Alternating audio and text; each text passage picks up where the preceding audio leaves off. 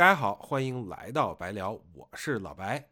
今天继续元宇宙话题啊。上期节目呢，咱们重点聊了凯西奥尼尔啊，这是一个美国的数据科学家啊，聊了他写的《算法霸权》这本书。书里就提到了 Facebook 的数据科学家做了两个实验，这两个实验啊可以说是异曲同工，就都是啊先圈定了两组 Facebook 的用户，然后呢给他们推送了不同的消息。在第一个实验里，一组用户呢就可以看到一个带标签的活动，这个活动标签啊就是我已投票，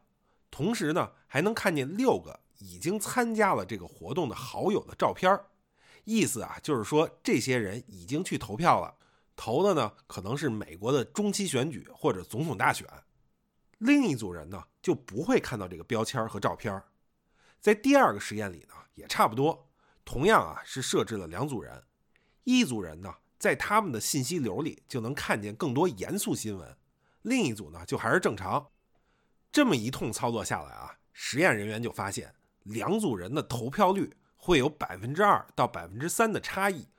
也就是啊，两个实验里的第一组人啊，这些看到了特定信息的人，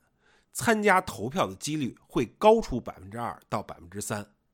大家别看这个比例好像很小啊，但是如果把人口基数放大，比如说一百万人，百分之二就是两万人，而实际上啊，在一些选举里，可能几百票的差别就能完全翻转选举结果。最典型的例子啊，就是两千年的美国总统大选，小布什啊在佛罗里达州就只赢了五百三十七票。虽然说啊这只是 Facebook 的数据科学家做的一个实验，但是其实啊也挺让人不爽的，就是因为其实这些用户可能完全不知道自己成为了实验的一部分，说难听点啊就是成为了一只小白鼠。也可想而知啊，如果这种方法被系统化的应用在选举之中。会产生什么样的效果？所以凯西奥尼尔呢就举了一个实实在在的例子，这样呢就引出了咱们今天和接下来几期节目的主角——剑桥分析公司。我们接下来要讲的故事啊，也是基于一本书啊，叫做《对不起，我操控了你的大脑》。这本书呢，详细记录了剑桥分析从建立到轰然倒塌的始末。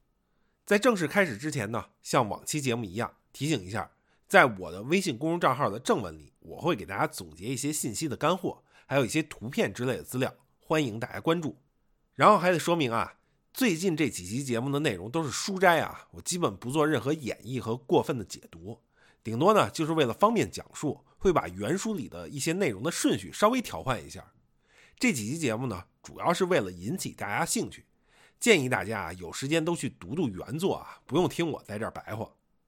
那么剑桥分析这个事儿到底是怎么回事呢？首先给大家概括一下啊，让大家有个基本的概念。这个啊，我其实在之前的节目里讲过，但是我觉得呢，有必要复述一遍啊，因为我相信不是所有人都了解这个事儿。虽然这可能是前两年的一个非常重磅的新闻和政治事件，之后的节目啊，其实也还会给大家讲这个事儿，但是都是些细节了，大家可能很难一下 get 到事情的始末。所以在这儿呢，我们就先来概括一下啊，简单来说啊。就是剑桥分析这家公司用貌似合法的手段窃取了 Facebook 用户和这些用户好友的数据，做数据分析，特别啊是做心理分析，然后根据人群的不同心理状态，给他们推送定制化的消息，而且这些消息啊有相当一部分是假消息，从而啊影响了他们的思想和行为，最终呢是影响了2016年美国大选的结果，也就是帮助特朗普上了台。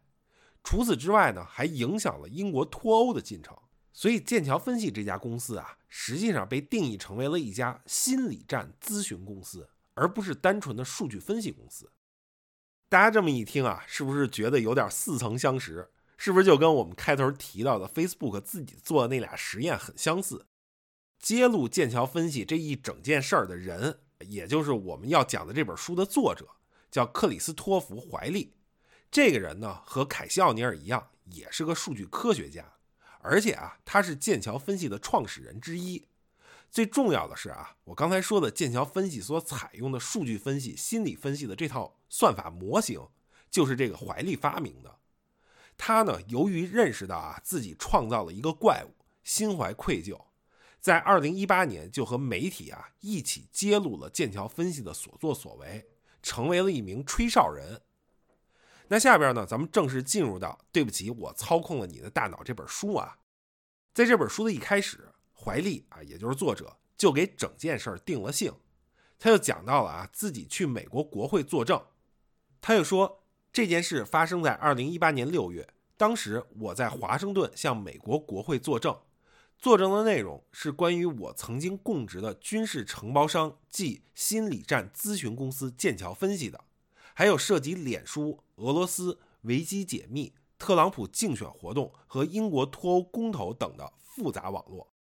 作为剑桥分析的前任研究总监，我带去的证据表明，该公司将 Facebook 上的数据转化为武器，它所构建的系统为敌国宣传战大开方便之门，操控了数百万美国人的意见。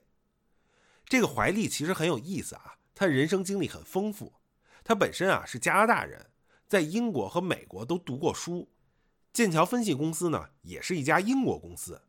他在加入这家公司去设计研发我们刚才说的那一套算法模型的时候，只有二十四岁，所以他就写了：“我自愿来此解释一个二十四岁的加拿大自由派同性恋人士是怎么加盟到一家英国军事承包商，为美国的另类右翼势力开发心理战工具的。”大学毕业后，我来到伦敦一家名为 SCL 集团的企业任职。该企业为英国国防部和北大西洋公约组织提供信息战方面的专业知识。由于西方军队发现应对网上的激进行为非常棘手，所以公司要我组建一个数据科学家团队，开发用于识别并对抗网上极端主义的新工具。这个任务既有趣又极富挑战性，很是刺激。我们将为英国、美国及其盟友开垦网络防御这片处女地，利用数据算法和有针对性的线上叙事来对抗网络上暗流涌动的激进极端主义。然而，由于2014年发生的一连串事件，一个亿万富翁收购了我们的项目，以推动他在美国一手炮制的激进化的反叛思潮。剑桥分析这家起初名不见经传。把心理画像方面的研究转化为武器的企业，最终把世界搞得天翻地覆。怀利在作证的时候啊，拿出了很多证据来证明他刚才说的这些。他就写：我出示的电子邮件、内部备忘录、发票、银行转账记录和项目文档表明，特朗普竞选和英国脱欧采用了同类战略，借助了同类技术，而且灵魂人物也多有重合。所有这些都笼罩在俄罗斯的阴影下。我向执法机关提供的一系列文件揭示，一个名叫“投票脱欧”的游说组织雇佣剑桥分析的秘密子公司，投入违规资金，在 Facebook 和谷歌的广告网络上传播不实信息。出于安全和法律原因，我不能直接引用我在华盛顿的证词，但我可以告诉你们，我带着两个厚厚的文件夹进入听证会现场。每个文件夹里都有几百页文件。第一个文件夹里存放的是表明剑桥分析数据收集行动开展范围的电子邮件、备忘录和其他文件。这些材料显示，该公司招募了黑客，聘用了同俄罗斯情报机构有已知联系的员工，在世界各地的选举中从事贿赂、敲诈勒索和传播不实信息等活动。其中有律师们写给史蒂夫·班农的机密的法律备忘录，警告他剑桥分析违反了外国代理人登记法。还有一批文件记录了该公司如何利用 Facebook 获取了八千七百多万个私人账号的信息，并利用这些数据来压制非裔美国人的投票活动。第二个文件夹更加敏感，里边存放着我那年年初在伦敦秘密收集到的几百页电子邮件。金融单据、录音文字稿和短信，美国情报机构一直都很想得到这些文件。他们详细说明了俄罗斯驻伦敦大使馆同特朗普幕僚和英国脱欧宣传战首脑们之间的密切联系。这些文件表明，英国另类右翼领导人在飞往美国同特朗普竞选团队开会前及开会后，均同俄罗斯大使馆的官员会晤过。而且其中至少有三人得到俄罗斯方面的邀请，享受在俄罗斯矿业企业投资的优惠待遇。潜在让利高达数百万。从这些通信中可以看出，俄罗斯政府很早就识别出了英美另类右翼的网络，并对其中的参与者进行培养，让他们在接触到特朗普的时候代表俄罗斯发声。他们还表明，2016年发生的几件大事相互关联：另类右翼的崛起、英国脱欧议案突然被通过和特朗普当选。其实往前追溯啊，利用网络和社交媒体的数据来辅助选举，也不是2016年才有的。特朗普的前任奥巴马在竞选的时候就也充分利用了数据。怀利就说啊，奥巴马竞选活动的支柱就是数据。奥巴马竞选团队最重要的成果是建立了用来分析和理解数据的模型。有了这个模型，他们就能将数据转化为应用适配。通过人工智能来判定真实世界中的传播战略，用人工智能助选听起来好像很未来主义，就好比他们在造一个机器人，可以吞食海量选民信息，然后吐出目标市场的标准。这一输出信息一路上报，最后抵达竞选高层，用来决定推送哪些关键信息，怎样打造奥巴马品牌。处理这些信息所需的基础设施。由一家名为“选民活化网络公司”的企业提供。在这家公司的帮助下，到2008年竞选结束的时候，民主党全国委员会收集的选民数据比2004年竞选季收集的数据多十倍。如此多的数据加上梳理、操控数据的各种工具，使得民主党人在说服选民出门投票一事上占有明显优势。正是这些数字，还有他们创建的预测算法。把奥巴马和之前所有参加过总统竞选的候选人区别开来。通过向特定选民直接推送特定信息，奥巴马竞选团队所采用的微目标定位，开启了美国公共话语的私有化之路。虽然美国的竞选活动长期以来一直采用直有手段，但数据赋能的微目标定位，使竞选团队得以将大量的微叙事同无数选民的微世界匹配起来。你邻居收到的信息跟你收到的信息完全不同，而且你俩都毫不知情。如果竞选是私下进行的，那么他不用像竞选辩论和公开宣传那样受到审视。市镇广场曾经是美国民主的基石，但它逐渐被线上广告网络所取代。刚才我们也说了啊，怀利一上来就给剑桥分析这一整件事儿定了性。但是刚才说的这些啊，其实更多都只是就事论事，只是在说一些政治事件，离我们啊还是有一点距离。或者这么说啊，就算当初特朗普没上台，英国脱欧没成功，这个世界就会更好吗？可能不一定啊。所以啊，怀利在接下来写的这一段内容，其实让我觉得这个事儿跟我们的关系就变得更紧密了。他就写啊，剑桥分析的故事表明。我们的身份和行为已经成为高风险数据交易中的商品，控制信息流动的都是世界上最强大的企业，他们秘密设计出来的算法正在以过去无法想象的方式操控人的思想。无论你最关心哪个议题，枪支暴力、移民、言论自由、宗教自由，你都无法逃脱硅谷的掌控。硅谷是我们认知危机的新震中。我在剑桥分析从事的工作暴露了技术创新的阴暗面。我们有创新，另类右翼有创新，俄罗斯有创新，而 Facebook 那个你分享派对邀请和婴儿照片的平台，则将这些创新释放出来。更多数据产生更多利润，于是企业鼓励用户透露更多个人信息。网络平台开始效仿赌场，网页无限下拉等创意纷纷出炉。平台还针对人脑的奖励机制设计出令人上瘾的功能，而谷歌邮箱等服务也开始搜索我们的通信往来。要是传统邮政系统的员工敢这么干，那就得坐牢。原本仅用于罪犯脚镣的实时定位追踪技术被嵌入我们的手机，以往所知的窃听变成了无数应用的标配。不多久，我们就养成了毫不犹豫地分享个人信息的习惯。一些新鲜词语在其中起到了推波助澜的作用。私人网络监控被称为社群，这些网络赖以盈利的人被称为用户，而令人上瘾的设计被宣传成用户体验或参与度。从人们的数据废弃或数字面包屑中抽取的数据，逐渐形成了他们的身份档案。过去几千年来，占主导地位的经济模式一直聚焦于自然资源的开采以及原材料向商品的转化。棉花被纺织成织物，铁矿石被融为钢铁，森林被砍成木材。然而，随着互联网的问世，我们的人生也能创造出商品。